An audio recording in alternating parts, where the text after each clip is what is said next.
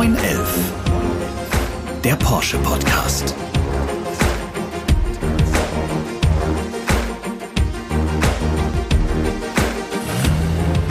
Herzlich willkommen zur ersten Folge von 911, dem neuen Porsche Podcast.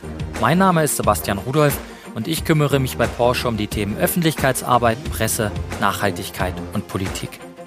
Mit diesem Audiomagazin wollen wir euch, liebe Hörerinnen und Hörer, die Welt von Porsche näher bringen, den Mythos der Marke kennenlernen, über Innovationen und Produkte sprechen und vor allem über die Menschen dahinter. Ich freue mich, dass in dieser ersten Folge unseres Podcasts zwei Menschen bei mir zu Gast sind, die sich mit Wirtschaft, Politik und Gesellschaft bestens auskennen. Oliver Blume, der Vorstandsvorsitzende der Porsche AG und der Journalist Kai Diekmann. Herzlich willkommen und schön, dass ihr beide heute hier seid. Dankeschön. Danke. Die vergangenen Wochen und Monate waren für uns alle eine neue Erfahrung. Die Corona-Krise hat vorübergehend für einen kompletten Stillstand gesorgt. Gleichzeitig ist aber auch einiges in Gang gekommen, was vielleicht schon längst überfällig war. Olli, wir schauen hier aus unserem Podcast-Studio im Stuttgarter Porsche Museum direkt auf den Porsche Platz. Vor uns sehen wir eine Skulptur, an der drei weiße 911er in den Himmel ragen. Ein Anblick, den viele Mitarbeiterinnen und Mitarbeiter in den vergangenen Wochen nicht erleben konnten. Wie hat Corona Porsche in dieser Zeit geprägt? Wir haben das, als es in China losging, ja mehr so aus der Ferne betrachtet. Für mich persönlich war es ganz nah, als Corona bei meiner jüngsten Tochter in der Schule aufgetreten ist. Und dann fängt man eben auch schon an, wie organisierst du dich privat, informierst dich im Detail, wie du die Gesundheit sicherstellen kannst. Und da wären wir dann eben auch schon bei Porsche. Da waren dann einmal die Gedanken, wie können wir den Schutz der Gesundheit der Menschen bei Porsche sicherstellen? Das war die erste Frage. Und die zweite ist, wie gelingt es uns, unseren Betrieb so weit wie möglich aufrecht zu erhalten? Und das hat uns schon stark verändert.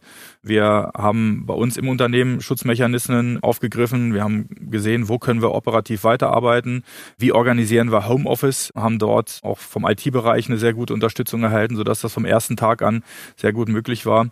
Und für uns gilt jetzt diese Erfahrung, die wir in dieser Zeit gesammelt haben, da waren auch viele positive dabei, in die Zukunft zu tragen. Betrieb sicherstellen, aufrechterhalten, vor allen Dingen die Gesundheit in den Vordergrund stellen. Kai, wie war das bei dir, als die Corona-Phase kam und, und wie hast du persönlich oder auch dein Unternehmen da reagiert? Äh, auch mit Homeoffice, direkt und unmittelbar, was bei uns auch nicht so super kompliziert gewesen ist, weil wir halt ein digitales Produkt herstellen. Wir sind digitale Dienstleister, wir sind im Bereich der digitalen Kommunikation unterwegs und das geht eben auch in einem gewissen Ausmaß, kann man das tatsächlich auch grundsätzlich im Homeoffice organisieren. Die größere Schwierigkeit war für viele Mitarbeiter, dass sie eben nicht nur selber zu Hause bleiben mussten, sondern auch ihre Kinder zu Hause hatten. Schulpflichtige Kinder, die dann den ganzen Tag über beschäftigt werden mussten, auch nicht schulpflichtige Kinder, die nicht in Kitas geschickt werden konnten. Und so war natürlich auch die Verfügbarkeit der Mitarbeiter eben nicht in jedem Teammeeting gegeben. Jede Krise ist auch eine Chance. Und was ich spannend fand an dieser Corona-Krise, dass sie uns einen unglaublichen Digitalisierungsschub verliehen hat. Also sehr viele Dinge, die bisher nicht möglich waren, waren auf einmal möglich. Ob es das bargeldlose Zahlen gewesen ist, ob es die digitale Kommunikation gewesen ist, ob es das sich digital treffen, ob das nun Teams ist oder Zooms, wer das auf einmal alles konnte, wer das auf einmal gemacht hat, was bisher nicht darstellbar war, das ist auf einmal alles möglich gewesen. Und da finde ich, an dieser Stelle haben wir uns ein Stück weit zum Positiven verändert. Ansonsten ist es natürlich nicht nur für jeden Betrieb eine große Herausforderung gewesen, sich digital unter den Bedingungen von Corona organisieren zu müssen, mit allem, was dazu gehört, sondern für mich war es auch eine Erfahrung, das in der Familie zu erleben und organisieren zu müssen. Also wir haben zu Hause vier schulpflichtige Kinder, die auf einmal alle von morgens bis abends dort gewesen sind. Zum Teil sehr gutes Homeschooling, zum Teil hat es auch nicht so reibungslos funktioniert. Und wir haben festgestellt, dass wir uns nicht daran erinnert haben, in den letzten zehn Jahren als Familie so viel Zeit und so eng und so exklusiv aufeinander gehockt zu haben, wie wir das in der Zeit getan haben. Auch das ist natürlich eine gewisse Herausforderung, weil man sich ja doch an der einen oder anderen Stelle sehr, sehr, sehr gut kennenlernt, weil man ja auch davon lebt, dass man mitunter auch Zeit mit sich selber verbringt, das aber unter diesen Bedingungen nicht nur möglich gewesen ist. Ich habe immer gesagt, Kinders, wir sind wahnsinnig privilegiert, wenn wir hier in Deutschland von Lockdown reden. Dann haben wir keine Ahnung von dem, was in Italien oder Spanien passiert, wo ein wirklicher Lockdown gewesen ist mit Straßenkontrollen. Und auf der anderen Seite haben wir das Glück, nicht in der Innenstadt zu leben, sondern draußen vor den Toren Berlins in Potsdam mit einem großen Garten, sodass auch dort der Lockdown wirklich sich im Kern darauf beschränkte, dass wir keine Freunde im Restaurant getroffen haben und die Kinder nicht zur Schule gegangen sind und ich nie ins Büro gefahren bin. Ansonsten finde ich, war das bei uns alles sehr überschaubar. Danke Kai. Hierüber werden wir gleich noch viel ausführlicher sprechen. Wir wollen jetzt erst einmal noch ein bisschen mehr über euch beide erfahren. Hier sind einige Fakten zu Oliver Blume und Kai Diekmann. Oliver Blume ist Vorstandsvorsitzender der Porsche AG. Er startet seine berufliche Laufbahn bei der Audi AG und wechselt dann zu Seat. Ab 2009 leitet er die Produktionsplanung der Marke Volkswagen. Vier Jahre später wird er Vorstand für Produktion und Logistik bei Porsche. 2015 Vorstandsvorsitzender. Seit zwei Jahren ist er zudem Mitglied des VW-Konzernvorstands. Dort verantwortet der 52-Jährige die Konzernproduktion sowie die Konzernqualität. Darüber hinaus leitet er die VW-Markengruppe Sport Luxus mit Porsche, Bentley und Bugatti. Der passionierte Sportler lebt mit seiner Frau und zwei Töchtern in Stuttgart. Kai Diekmann ist Journalist, Buchautor und Unternehmer. Seine Karriere beginnt 1985 als Volontär beim Axel Springer Verlag. Er wird Korrespondent der Bild-Zeitung in Bonn. Nach einigen Jahren steigt er dort zum Chefredakteur auf. Später wird Diekmann Gesamtherausgeber der Bildgruppe. Seit 2017 ist der 56-Jährige als Berater und Unternehmer tätig. Er ist Mitbegründer der Mediaagentur Story Machine. Der begeisterte Läufer lebt mit seiner Familie in Potsdam und auf der Ostseeinsel Usedom. Kai, du bist ein Kommunikator durch und durch. Kann man sagen, wie wichtig ist Kommunikation in dieser Krisenzeit? Also zunächst einmal muss ich feststellen, dass es wirklich für mich ein Paradigmenwechsel ist, wenn ich heute hier sitze und Vorstandsvorsitzende sind deutlich jünger als ich. Ne, wenn man selber jahrelang immer der Jüngste gewesen ist und dann auf einmal das so unbemerkt vorbeigeht und man ist nicht mehr der Jüngste, das tut schon ein Stück weit weh. Kommunikation ist unheimlich wichtig. Kommunikation ist alles. Ich kann ein Unternehmen nicht erfolgreich führen, wenn ich nicht erfolgreich kommuniziere mit meinen Mitarbeitern. Sichtbare Führung ist für mich eines der wichtigsten Erfolgskriterien, um besser als meine Wettbewerber zu sein. Das war meine Erfahrung bei Bild. Die letzten zehn Prozent, die dich besser machen als deine Wettbewerber, ist nicht, weil du deine Mitarbeiter besser bezahlst, weil die noch mehr Geld kriegen oder weil sie irgendwelche fiktiven Positionen in der Hierarchie bekommen, sondern weil sie an dich glauben, weil sie an deine Vision glauben, weil sie für dich derjenige, der voranmarschiert, durchs Feuer gehen. Und das ist natürlich eine ganz, ganz, ganz entscheidende Frage der Kommunikation, wie du das rüberbringst, für was du stehst und wohin du willst. Das ist in Unternehmen der Größenordnung von Porsche eh schon eine große Herausforderung, weil ich halt ab einer bestimmten Größenordnung nicht mehr Mitarbeiterfrühstücke veranstalten kann. Da bin ich nämlich Jahrzehnte damit beschäftigt, das zu tun, sondern ich muss anders sichtbar führen.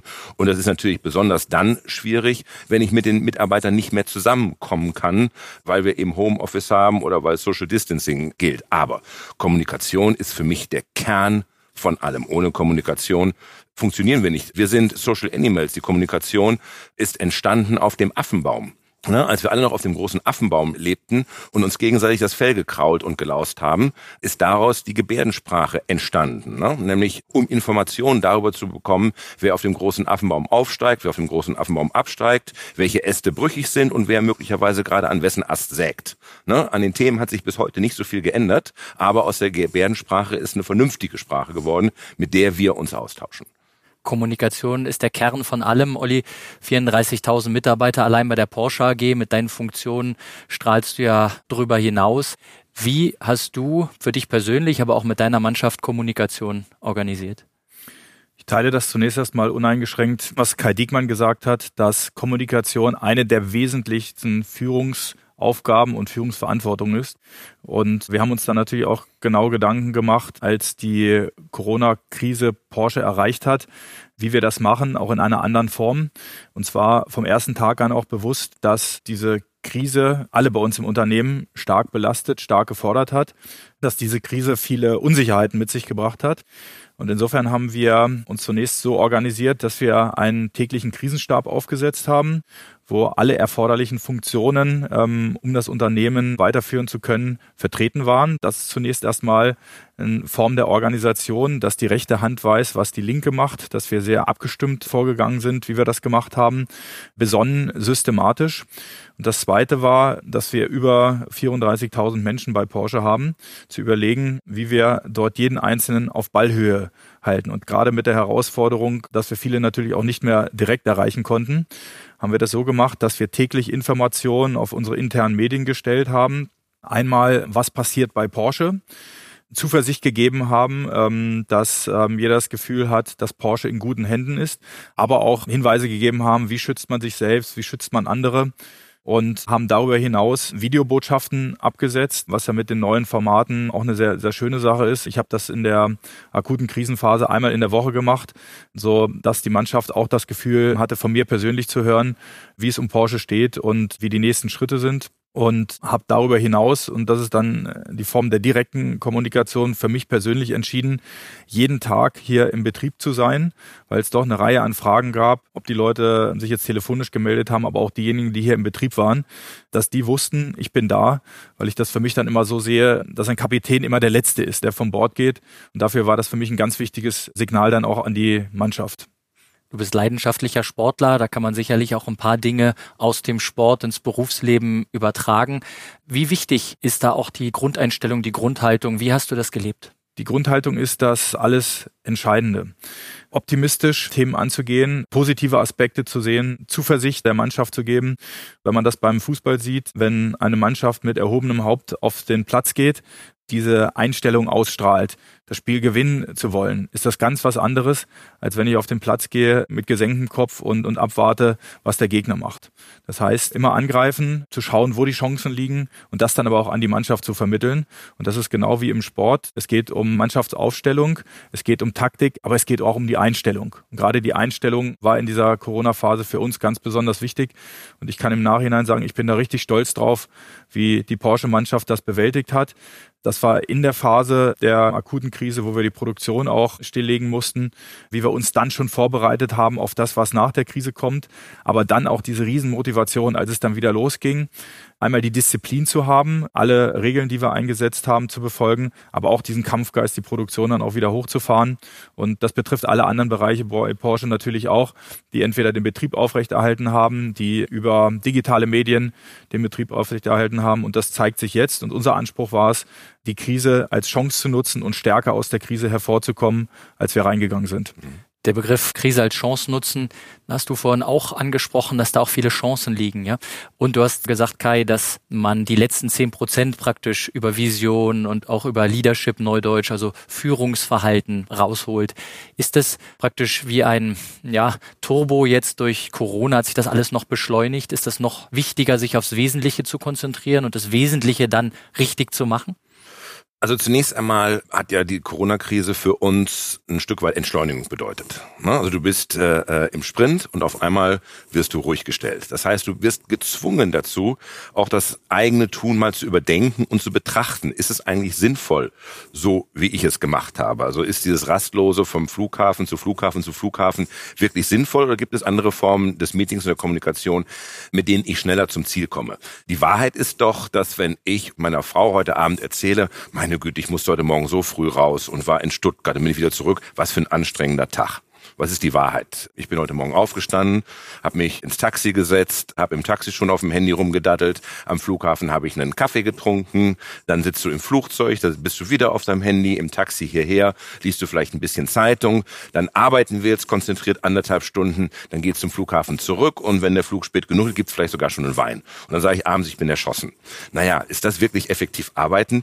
Deswegen haben wir so viele von uns auch diese Team-Meetings so als anstrengend empfunden, weil wir auf einmal in der Lage waren, nicht ein Meeting einmal am Tag von anderthalb Stunden zu machen, sondern die viermal hintereinander zu klatschen. Also der Arbeitsalltag ist viel verdichteter und möglicherweise auch effizienter geworden. Das heißt, vieles von dem, was uns lieb geworden ist und was wir schon immer so gemacht haben, haben wir auf einmal anders machen müssen. Und da liegt eben eine Chance. Ein ganz einfaches Beispiel, das Thema bargeldloses Zahlen ne, was ja nie geht. Wenn ich meine Auseinandersetzung mit Berliner Taxifahrern mir mal angucke, die mir dann immer erklären, warum die Maschine gerade kaputt ist und warum das nicht geht und warum das nicht geht, wie das auf einmal alles funktioniert hat. Oder dass selbst meine 81-jährige Mutter jetzt in der Lage ist, ihr Banking online zu machen, ist auch eine Sache, mit der ich wahrscheinlich so nicht mehr gerechnet hat und die natürlich ganz viel verändert. Insbesondere in einer Gesellschaft wie der unseren, die ja den umgekehrten Tannenbaum hat, also ganz viel von meiner Sorte, Babyboomer, die 64 geworden ist und eigentlich eigentlich zu wenig Junge. Da sind ja noch viele, die ganz analog gelebt haben und die jetzt begriffen haben, dass ganz viele Dinge eben auch digital passieren können und das auch digital machen. Und da liegt tatsächlich eine Riesenchance drin, dass vieles von dem, wo wir uns abgekämpft haben, was wir nicht durchgesetzt haben, ein, aus der Notwendigkeit heraus einen irrsinnigen Schub bekommen hat. Wir sprechen gleich noch mit Oliver Blume über die internationale Verantwortung von Porsche und wir erfahren von Kai Diekmann, was für ihn im Leben wirklich wichtig ist und ob die Pandemie daran etwas verändert hat. Jetzt hören wir uns aber zunächst einmal an, wie Corona den Arbeitsalltag bei Porsche beeinflusst hat. In der Corona-Krise unterstützt Porsche medizinische und wohltätige Einrichtungen. Das jährliche Spendenvolumen steigt um 5 Millionen Euro. Auch zahlreiche Mitarbeiter werden aktiv. Sie engagieren sich bei Partnerorganisationen, helfen im privaten Umfeld und spenden. Mehr als 215.000 Euro sind bislang durch die Aktion Porsche hilft zusammengekommen. Die Pandemie fordert Porsche in vielen Bereichen heraus, zum Beispiel beim Aufrechterhalten der Lieferketten. Der Grund? Die Hälfte der rund 1300 Serienlieferanten sitzt im Ausland. Rund 11 Prozent davon in besonders stark betroffenen Ländern wie China, Spanien und Italien. Jeder dritte Lieferant schließt vorübergehend die Tore. Inzwischen sind alle wieder lieferfähig. Auch die Zusammenarbeit verändert sich. Meetings und Absprachen finden nun nahezu ausschließlich digital statt. So kann es trotz Hygieneregeln weitergehen. In Zahlen gesprochen, Mitarbeiter verschicken nun im Schnitt rund 300.000 Chatnachrichten am Tag. Und 65.000 virtuelle Besprechungen stehen jede Woche an. Auch die Porsche-Welt ist digitaler geworden. Olli, vielleicht gibst du einen Einblick. Es ist ja nicht alles auf Knopfdruck möglich, aber wie hat's Porsche mit seiner Sportlichkeit geschafft, sich praktisch so flexibel und schnell auf diese herausfordernden Rahmenbedingungen einzustellen? Ja, wir haben uns schon frühzeitig über die Möglichkeiten von Homeoffice Gedanken gemacht, schon vor Corona. Und insofern liefen dort schon die Vorbereitungen, auch diese digitalen Anschlüsse zu haben, sodass wir dann vom ersten Tag an auch in der Lage waren, wir haben über 30.000 Anschlüsse zur Verfügung gehabt, dass diese Formen der Kommunikation sofort möglich waren. Das waren erstmal die Grundvoraussetzungen dazu dann ging das eigentlich von 0 auf 100 sofort los und da teile ich auch die Erfahrung, die der Kai Diekmann gemacht hat, dass gerade die Art der Besprechung, wie wir sie gemacht haben, zum Teil deutlich effizienter waren, als wir das je vorher erlebt haben. Die Vorbereitung auf die Meetings war besser. Die Gesprächskultur in Bezug auf Ausreden lassen, auf den Punkt kommen, Entscheidungen treffen, Pünktlichkeit, eine Besprechung zu beginnen, eine Besprechung abzuschließen, weil dann wieder die nächste kommt, ist deutlich effizienter geworden. Und wir haben uns dann selbst auch mal hinterfragt, und das ist jetzt auch im Kleinen zwischen den Standorten Zuffenhausen und Weissach oder Zuffenhausen und Weil im Dorf, wo man sich dann teilweise mal eine halbe Stunde ins Auto gesetzt hat, um zu einer Besprechung zu fahren, ist ja dann diese halbe Stunde der Fahrt nicht produktiv. So, und das haben wir jetzt einfach damit dann mal rausgenommen, dass wir eben eine Besprechung nach der anderen gesetzt haben, was zum Teil eben auch anstrengender ist.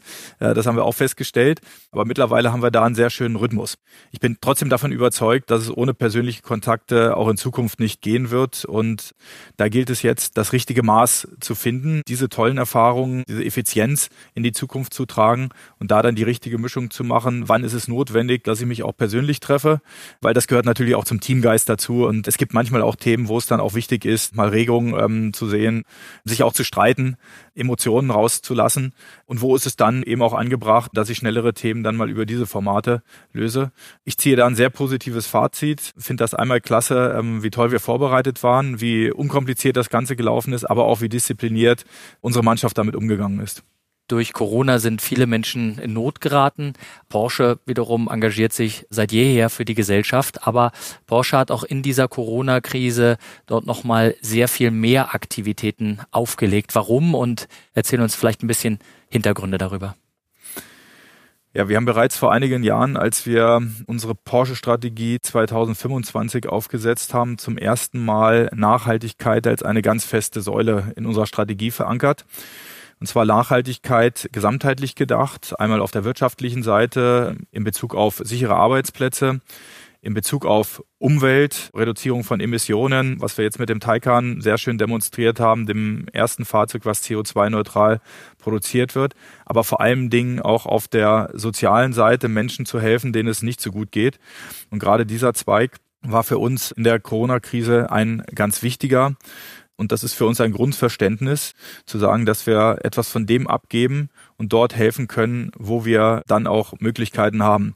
Und insofern sind wir so rangegangen, dass wir uns jetzt nicht selbst erstmal frei Themen rausgesucht haben, da machen wir jetzt mal was, sondern wir haben eine ganz gezielte Bedarfsanalyse gemacht, auch gemeinsam mit den Landesregierungen an unseren Standorten in Baden-Württemberg und in Sachsen und haben dann mal geprüft, wo kann Porsche konkret helfen und sind da zu einer Reihe von Feldern gekommen. Wir haben beispielsweise die Krisenstäbe in Baden-Württemberg und in Sachsen mit Consulting-Know-how, mit IT-Know-how unterstützt, sind dann dazu gekommen, dass die Ministerpräsidenten uns sagten, wir haben eigentlich gar keine richtige Beschaffungsorganisation, das notwendige Schutzmaterial zu beschaffen und sind dann dazu gekommen und gesagt, ja, wir haben eine globale Lieferkette, wir nutzen das mal aus, unsere Partner, die wir dort weltweit haben, insbesondere dann auch in China und haben darüber dann eine große Lieferkette aufgesetzt und haben dann für die Länder diese notwendigen Schutzmaterialien beschafft und mit einem riesigen Einsatz, das hat mir immer große Freude gemacht, wie die Mannschaft dort gekämpft hat. Wenn in irgendeinem Krankenhaus ad hoc ähm, Schutzmasken notwendig waren, dann wurden die über Nacht organisiert, waren am nächsten Morgen da. Das hat ganz hervorragend funktioniert. Darüber hinaus aber auch nochmal zu schauen, Spendenvolumen zu erhöhen.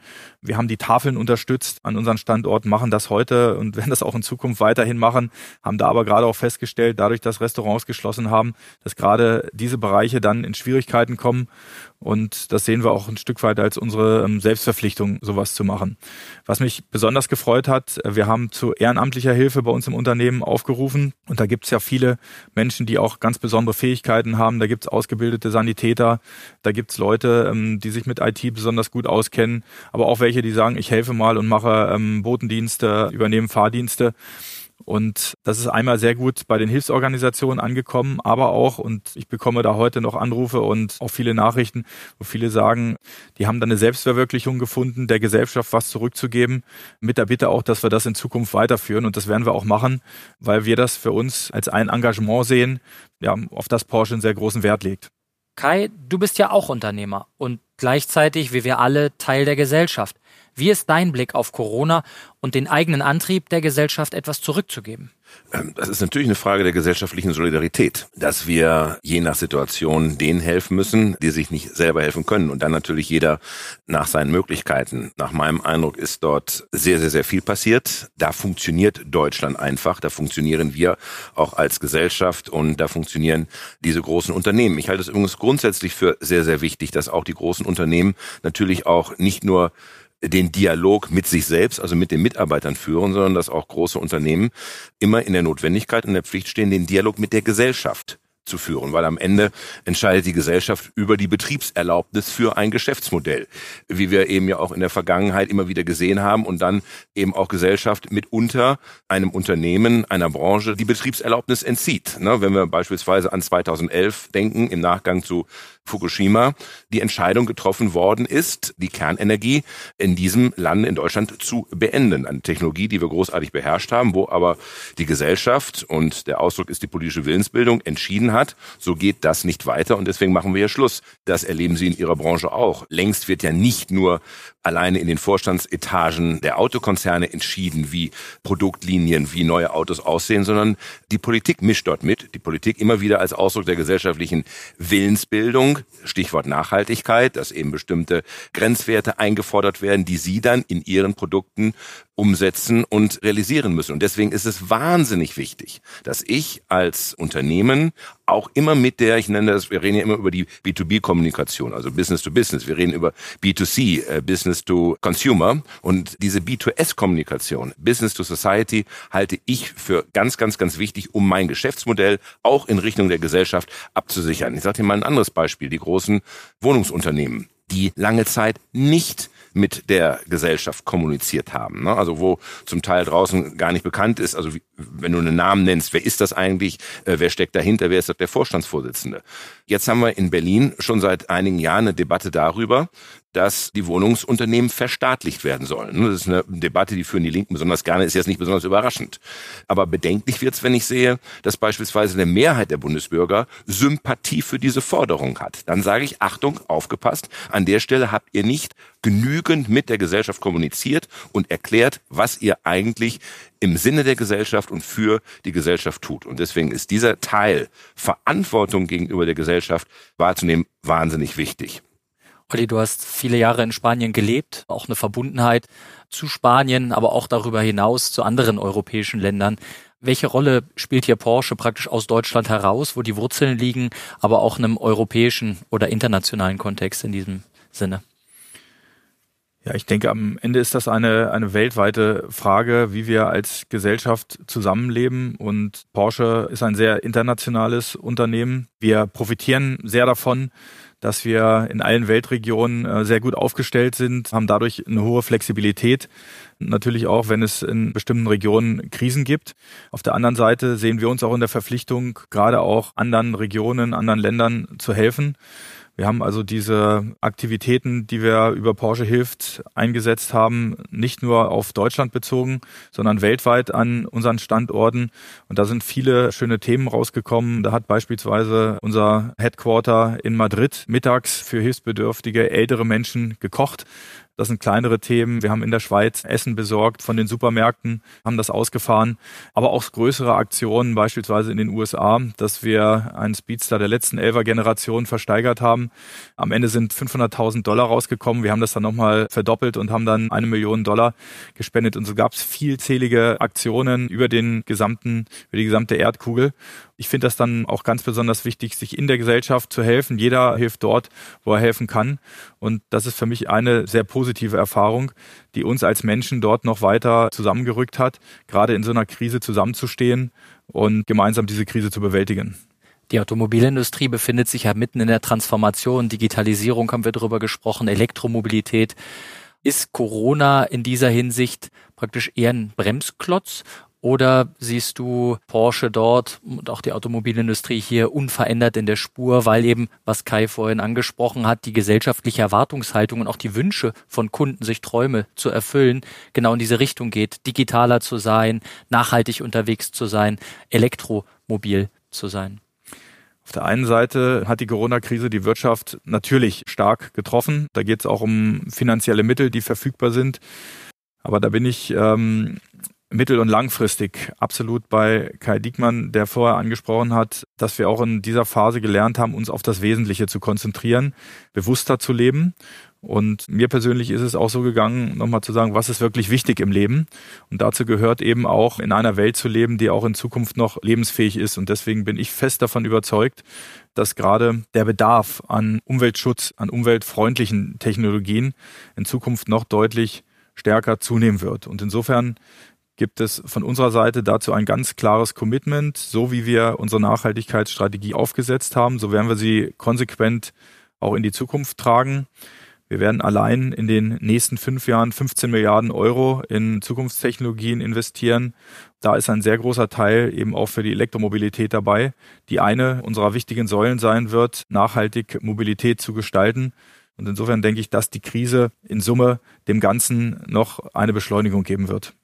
Was im Leben wirklich wichtig ist, ist ein gutes Stichwort, um dich das auch zu fragen. Kai, hat sich da der Pulsschlag verändert? Wie sieht dein Blick darauf aus? Ich glaube, dass das ganz sicher so ist. Und ich habe das vorhin ja kurz erwähnt, dass dieser Moment der Entschleunigung dazu geführt hat, dass man sich neu organisiert hat. Buchstäblich übrigens neu organisiert hat. Man muss ja auch nicht nur dieses unter den Bedingungen von Corona den Alltag zu gestalten. Es war ja nicht nur eine Herausforderung für die großen Unternehmen, sondern für jeden Einzelnen, der seine Familie organisieren äh, hatte. Also mit vier schulpflichtigen Kindern war es erstmal schwierig zu erklären, dass das nicht bedeutet, dass wir jetzt morgens bis 10 Uhr schlafen, sondern wir haben zum Beispiel bei uns zu Hause dafür gesorgt, ich frühstücke jeden Tag mit meinen Kindern, wenn es irgendwie möglich ist, dass sie trotzdem um 7 Uhr aufstehen mussten und wir uns um 7.30 Uhr zum Frühstück getroffen haben und ich tatsächlich den Kindern, was ich sonst auch mache, ein Schulbrot geschmiert habe, was sie dann mit auf ihr Zimmer genommen haben, um sich dann vor ihren Rechner zu setzen.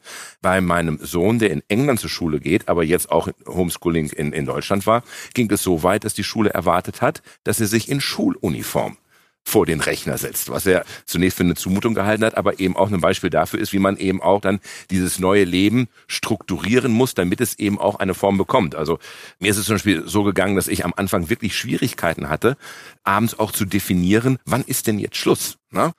Ich habe irgendwo den schönen Satz gelesen, how can I pretend that I'm working when I don't have any office? Ähm, also auch diese Grenze hinzubekommen und klar zu machen, man hat gearbeitet und jetzt kann man sich auch entfernen, obwohl man sich eigentlich gar nicht entfernen muss, war eine dieser neuen Herausforderungen. Also, wir müssen uns neu aufstellen. Ich glaube, dass in vielen Familien Debatten in Gang gekommen sind, dass man Erfahrungen gemacht hat, die großartig sind. Also ich glaube tatsächlich, es geht um die Dinge, die wichtig sind. Auf die konzentriert man sich, man wird sich von Dingen verabschieden. Also ich werde mich mit Sicherheit auch von einer Vielzahl von Flugreisen verabschieden, die ich in der Notwendigkeit nicht mehr sehe und muss ganz ehrlich sagen, dass ich ein Fan der Deutschen Bundesbahn geworden bin, die in der Zeit unter den schwierigen Bedingungen, ne, und ein Stellwerk kannst du nämlich nicht im Homeoffice organisieren. Und wenn da nur einer ausfällt, ne, dann sind alle weg. Ne? Und äh, du musst trotzdem in der Lage sein, dass der Zug von Dortmund nach Hannover fährt und nicht von Dortmund dann, weil das Stellwerk keiner steht, dann doch weiter nach Berlin. Dass wir an diesen Stellen glaube ich, tatsächlich das Thema Nachhaltigkeit eine andere Rolle spielt, wichtiger wird, bewusster wird, dass wir alle eine Vorstellung davon bekommen haben durch Corona, was eigentlich dieser etwas abstrakte Klimawandel tatsächlich auch möglicherweise mit einer Gesellschaft und einer Weltpopulation machen kann. Nur weil uns hier von heute auf morgen innerhalb von Wochen vorgeführt worden ist, wie ein äußeres Ereignis jedes einzelne Leben anders gestaltet und betrifft. Äußeres Ereignis ist ein gutes Stichwort, denn jetzt möchte ich mit euch beiden ein kleines Spiel spielen. Ich werde euer Porsche Wissen sozusagen testen und drei Motorensounds einspielen. Es geht um den 911 GT2 RS. Ja, Olli hat sofort ein Auge für den Wagen und weiß, um wen es sich handelt. Das ist ein absoluter Sportwagen, Kai. Und der Sound hört sich gut an. Die Frage ist, welcher der drei eingespielten Sounds ist tatsächlich der 911 GT2 RS? Hören wir uns mal die Nummer 1 an.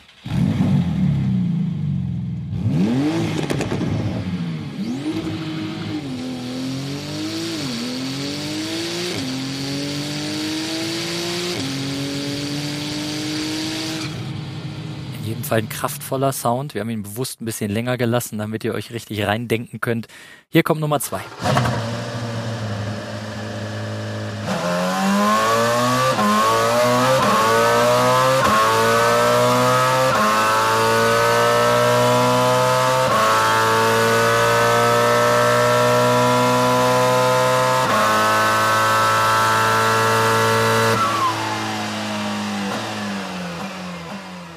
sich nach Rennstrecke an. Ne? Aber wir haben noch einen, Nummer drei.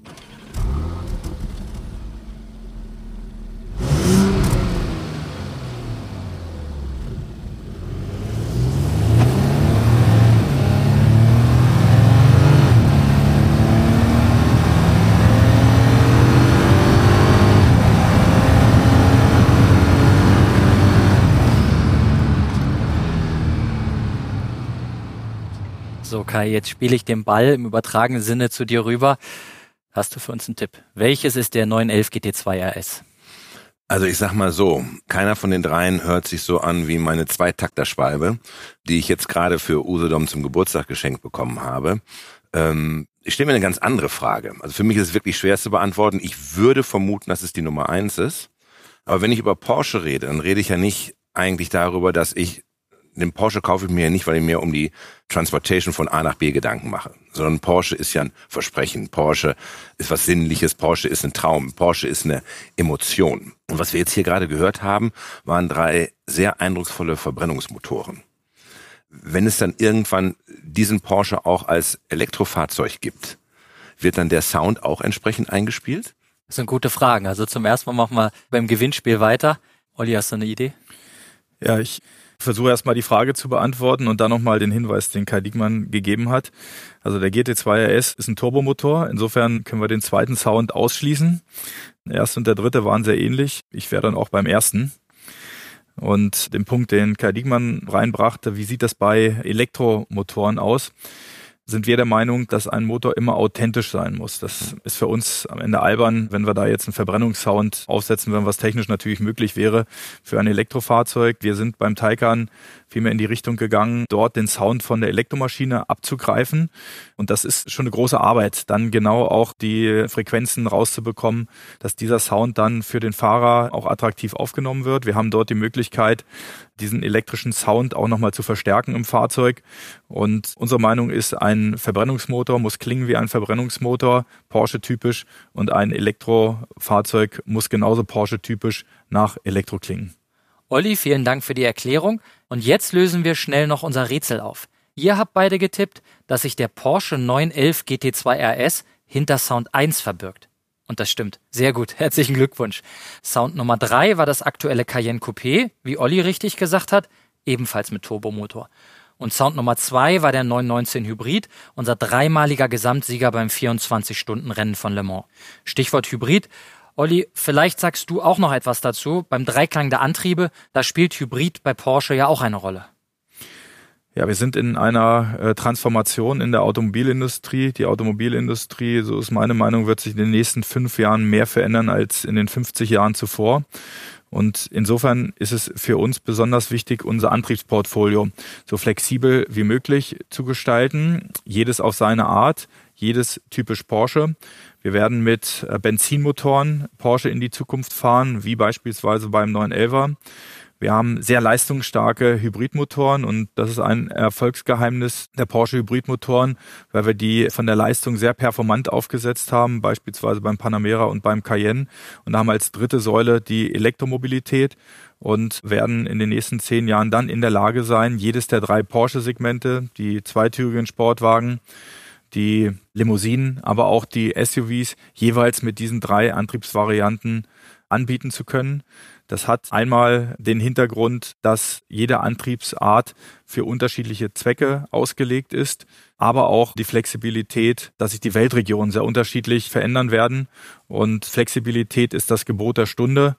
Und wir glauben, dass wir damit richtig aufgestellt sind. Und Kai Diekmann hatte noch ein gutes Stichwort gegeben. Es geht um Emotionen, um Leidenschaft und um sich einen Traum erfüllen.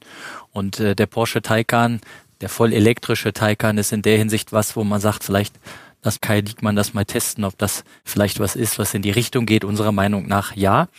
Traum erfüllen ist auch ein gutes Stichwort. Ich habe noch einen Sound für euch mit Augenzwinkern. Ja? Oliver Blume hat ja gesagt, jeder Sound muss typisch sein für jeden Motor. Und ich bin mal gespannt, ob ihr eine Idee habt, welches Auto hinter diesem Sound steckt.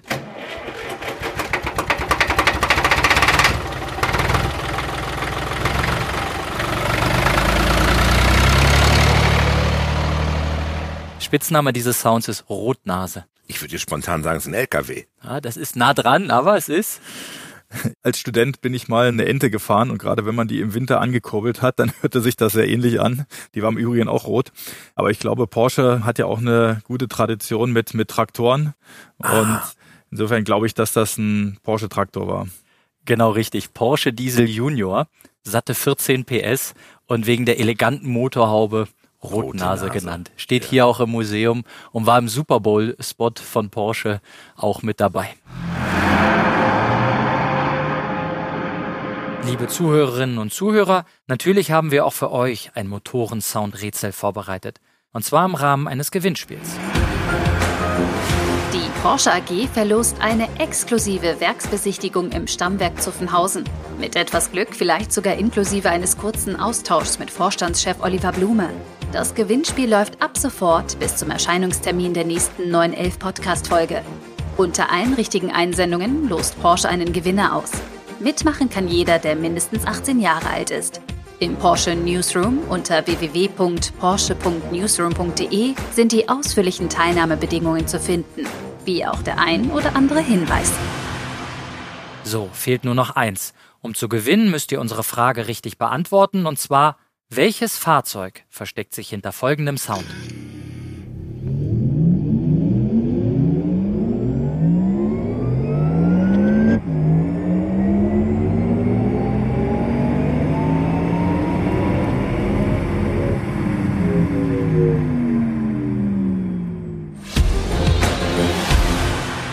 Oliver und Kai, wir haben viel über Corona, über die Herausforderungen, über die Chancen gesprochen. Jetzt zum Abschluss unseres Podcasts.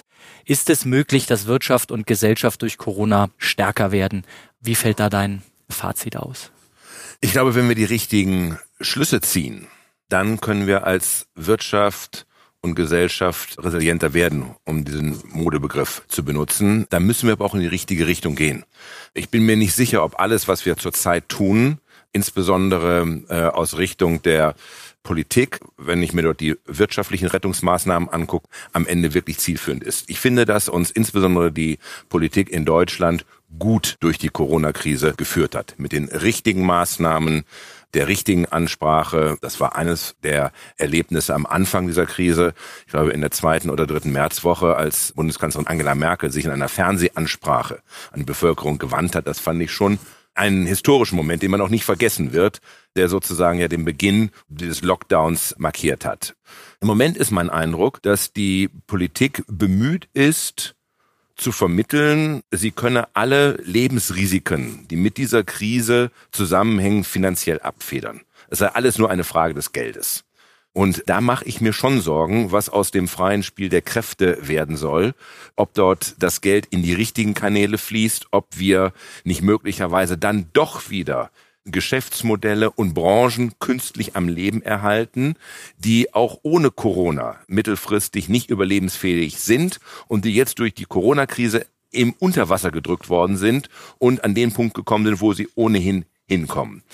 Wir brauchen die richtigen Impulse. Digitalisierung gehört für mich ganz sicher dazu, dass wir diesen Schwung nehmen, dass wir die Erkenntnis daraus dass wir vieles einfacher machen können, dass wir Dienstleistungen einfacher machen können, dass wir neue Dienstleistungen kreieren. Ich war immer ganz beeindruckt übrigens von Restaurants, die nicht nur einfach nur gesagt haben, wir schließen jetzt den Laden und bitten die Stammkunden irgendwo auf irgendeinem Portal zu spenden, sondern mich haben die beeindruckt, die umgestellt haben und gesagt haben, hier gibt's jetzt die drei Speisen und die liefern wir aus. Also andere Dienstleistungen kreiert, äh, erfunden haben. Und da habe ich die große Hoffnung, dass wenn wir hier die richtigen Schlüsse aus der Krise ziehen. Zum einen, was die Digitalisierung angeht, zum anderen würde ich mir wünschen, was die Deregulierung angeht. Dass wir da noch viel mutiger sind und einfach jetzt überlegen, im Zusammenhang mit der Krise, setzen wir viele Dinge vorübergehend aus. Öffnungszeiten. Ne? Also was ja auch in der Krise passiert ist, dass die LKWs um die Versorgungslinien ist das Sonntagsfahrverbot aufgehoben worden. Warum können wir uns da nicht viel mehr im Moment trauen im Ausgang der Krise, als jetzt gleichzeitig wieder nur zu glauben, wir können alles und alles und alles mit Geld zu schütten, was ja am Ende ja auch wieder vom Steuerzahler bezahlt werden muss, im Zweifelsfall von einem Steuerzahler noch gar nicht geboren ist. Das ist die Sorge, die ich habe, die Hoffnung, die ich habe, ist tatsächlich, dass wir die richtigen Schlüsse ziehen und stärker aus dieser Krise gehen, als wir in die Krise gegangen sind. Wie fällt dein Fazit aus? Also ich finde auch, dass die Krise insbesondere in Deutschland von der Bundesregierung, von den Ländern und von den Kommunen ganz hervorragend gemanagt wurde, mit einer großen Transparenz, einer Information, aber auch einer Konsequenz, wie Entscheidungen getroffen worden. Und wenn man das jetzt im internationalen Vergleich sieht, sieht man das auch an den Messwerten. Insofern habe ich auch wenig Verständnis dafür, ähm, für Stimmen, die dann im Nachhinein hochgekommen sind und dann gesagt hätten, man hätte die oder die Entscheidung anders treffen müssen. Im Nachhinein ist das immer einfach. Es ist gut, im Nachhinein mal so ein Lessons Learned zu machen, wie würde man in Zukunft mit sowas umgehen. Aber mein Fazit fällt absolut positiv aus, wie das Ganze gemanagt wurde. Im Übrigen aber auch mit welcher Disziplin das von der Gesellschaft, von der Bevölkerung in Deutschland umgesetzt wurde. Ich denke auch, die Krise war ein großer Anstoß, uns nochmal auf unsere Werte, auf das Wesentliche zu besinnen. Und das ist auch ein Zeichen für die Zukunft, sich durchaus häufiger mal selbst zu hinterfragen. Wir kennen das aus dem persönlichen Leben, dass es immer manchmal Einflüssen bedarf, ob die jetzt äußere sind oder, oder selbst gewählte, um sein Leben nochmal zu verändern, Dinge in Frage zu stellen. Ob das ist, wenn man den Wohnort wechselt, ob das ist, wenn man mit der Schule fertig ist und, und überlegt, was man macht, ähm, ob das im negativen Sinne sind, wenn es Krankheiten sind. Ähm, das ist, denke ich, für uns eine Riesenchance zu sagen, sich durchaus auch mal zu hinterfragen, wenn es keinen Anstoß gibt. Das Positive dabei war, dass dieser Anstoß alle betroffen hat und wir jetzt daraus unsere Schlüsse ziehen. Und das wäre für die Zukunft so mein Wunsch, eben auch zu sagen, ist diese Wachstumsspirale um jeden Preis wirklich das Richtige? Oder lassen wir auf der einen Seite mal Sachen weg und konzentrieren uns auf das, was das Leben wirklich ausmacht? In Summe denke ich, ist es jetzt wichtig, ähm, die Gesellschaft und die, die Wirtschaft, äh, vor allem die unsere Gesellschaft natürlich in großen Zügen auch trägt, besonnen und systematisch hochzufahren. Kai Diekmann hatte die Mittel angesprochen, die jetzt auch von der Bundesregierung in Deutschland zur Verfügung gestellt werden. Positiv finde ich, dass man das gesamtheitlich gemacht hat weil es natürlich auch mal schwierig ist, dann zu sagen, ich konzentriere mich nur auf bestimmte Felder und lasse andere weg. Die Schwierigkeit besteht natürlich darin, dass ich dann auch mal auf falsche Felder setze und sage, die sind vielleicht dann doch nicht so zukunftsfähig. Aber die Grundeinstellung war positiv. Die Summen, das werden wir in Zukunft sehen, sind natürlich eine, eine riesige Last, die wir gesamt als Gesellschaft zu tragen haben. Aber ich glaube, ähm, da gibt es auch keine andere Wahl, ähm, jetzt beherzt Geld in die Hand zu nehmen. Und äh, so wie wir in Deutschland aufgestellt sind, wie die deutsche Mentalität ist, werden wir das auch gemeinsam schaffen. Und das ist auch so eine schöne Erkenntnis dieser Krise, dass wir uns alle miteinander unterhaken und dass jeder für den anderen da ist. Wenn übrigens Helmut Kohl nach dem Fall der Mauer immer kritisiert wurde, was man alles hätte, ne, was er falsch gemacht hat im Zuge der Wiedervereinigung, hat er immer gesagt, bei der nächsten Wiedervereinigung machen wir alles anders. wir könnten noch lange weitersprechen, aber an der Stelle ist unser Podcast für den Moment zu Ende. Vielen Dank für den kurzweiligen, interessanten Austausch und euch allen vielen Dank fürs Zuhören. Wenn ihr Anregungen oder Feedback habt, dann schreibt uns an 911-podcast.porsche.de. Auf bald! Macht's gut. Tschüss. Danke. Vielen Dank. Hat Spaß gemacht.